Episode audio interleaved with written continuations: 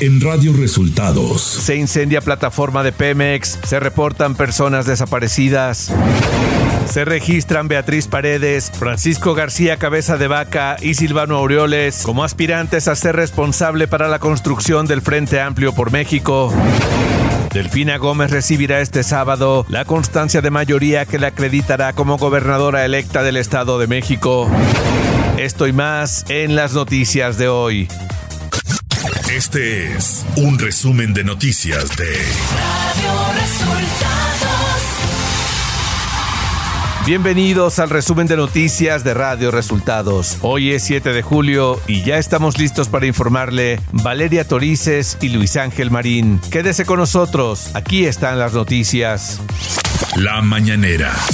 Y luego de que Petróleos Mexicanos informara que a las 5.25 de la mañana de este viernes se presentó un incendio en la plataforma de enlace de Enojosh que dejó seis personas heridas, el presidente Andrés Manuel López Obrador informó que se está atendiendo. Este, una explosión a la madrugada de una plataforma de producción de gas, ya se está atendiendo.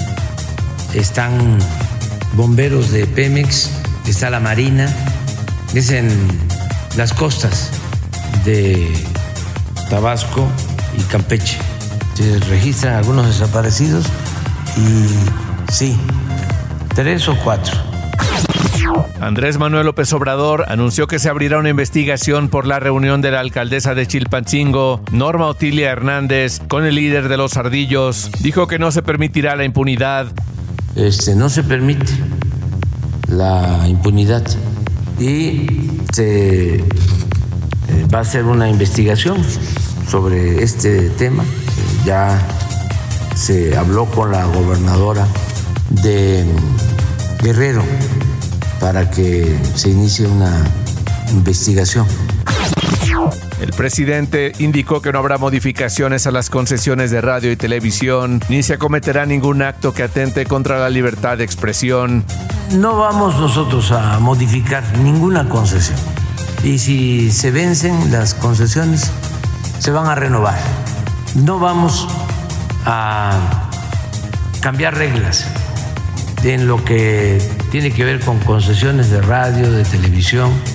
Lo que estamos haciendo es eh, apoyando mucho a las radios comunitarias el jefe del Ejecutivo señaló que existen campañas contra el Banco del Bienestar por presunta falta de entrega de pagos a los adultos mayores de la pensión para el bienestar. Lo que usted plantea se inscribe en una campaña de desprestigio al Banco del Bienestar. Y les voy a explicar por qué. Antes no había ningún banco público porque toda la banca fue privatizada.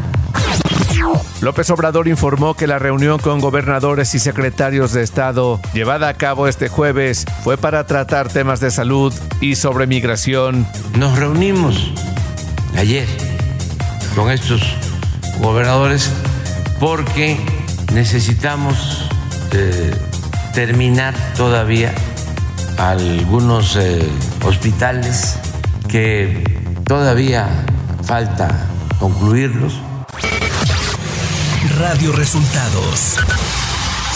Nacional.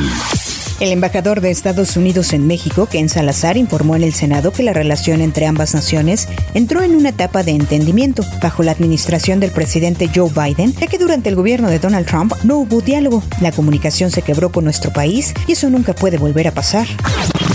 La Comisión de Relaciones Exteriores de la Cámara de Diputados aprobó ayer una reforma a la Ley de Servicio Exterior mexicano para definir que en el nombramiento de embajadores y cónsules se procure la paridad de género. En cambio, desechó una propuesta que impide que exgobernadores sean designados en embajadas después de dejar su cargo, como ha ocurrido en este sexenio.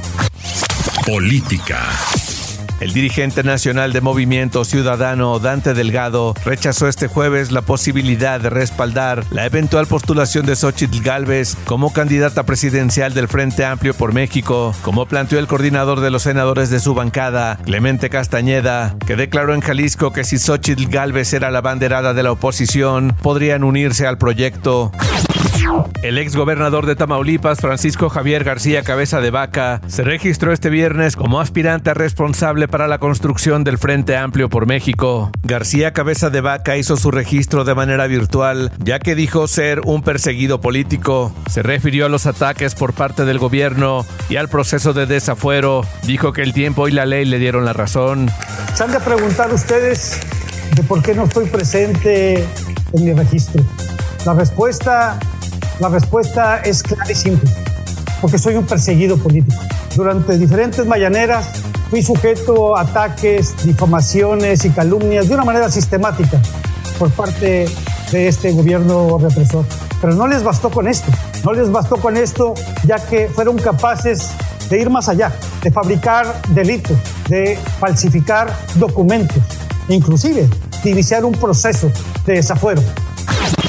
El exgobernador de Michoacán, Silvano Aureoles, se registró este jueves como aspirante a representar la construcción nacional del Frente Amplio por México. Acudió ante las dirigencias del PAN-PRI y de su partido, el PRD. Aureoles Conejo descartó que esté inhabilitado para buscar algún cargo de elección popular.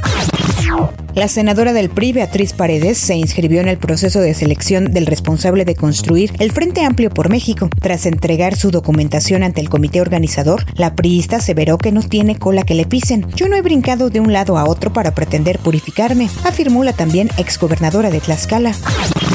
Claudia Sheinbaum encabezó este jueves una asamblea informativa a favor de la defensa de la 4T desde Tampico, Tamaulipas. Ahí afirmó que el México con M de machismo ya es del pasado. Ahora es México con M de mujer. Además, señaló que una de las cosas más importantes para el bienestar de la nación es evitar regresiones al pasado de corrupción y de privilegios.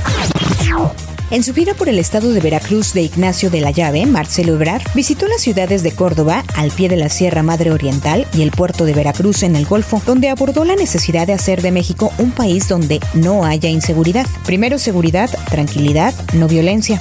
Afirmó durante el foro Mi seguridad es primero, en el que participaron mujeres cordobesas y recordó que como secretario de Relaciones Exteriores, él acompañó a diario al presidente en las reuniones matinales de su gabinete de seguridad. Ciudad de México. Y luego de que jugadoras del equipo de fútbol América Femenil denunciaran acoso digital, la Fiscalía General de Justicia de la Ciudad de México informó que se llevan a cabo acciones necesarias para otorgar a las víctimas las medidas de protección que se requieran. La Fiscalía señaló que se avanza con la integración de las carpetas de investigación correspondientes y pidió a las jugadoras que ratifiquen su denuncia. El club compartió la fotografía del presunto agresor, identificado como José Andrés Martínez Hernández. Información de los estados. El Instituto Electoral del Estado de México entregará este sábado a Delfina Gómez la constancia de mayoría que la acreditará como gobernadora electa este sábado, luego de que el Tribunal Electoral del Estado de México anuló solo nueve de las 247 casillas que impugnó la dirigencia nacional del PRI, lo que no alteró el resultado de las votaciones del 4 de junio. Esto le permitirá a Delfina Gómez iniciar con el proceso de entrega-recepción del gobierno mexiquense.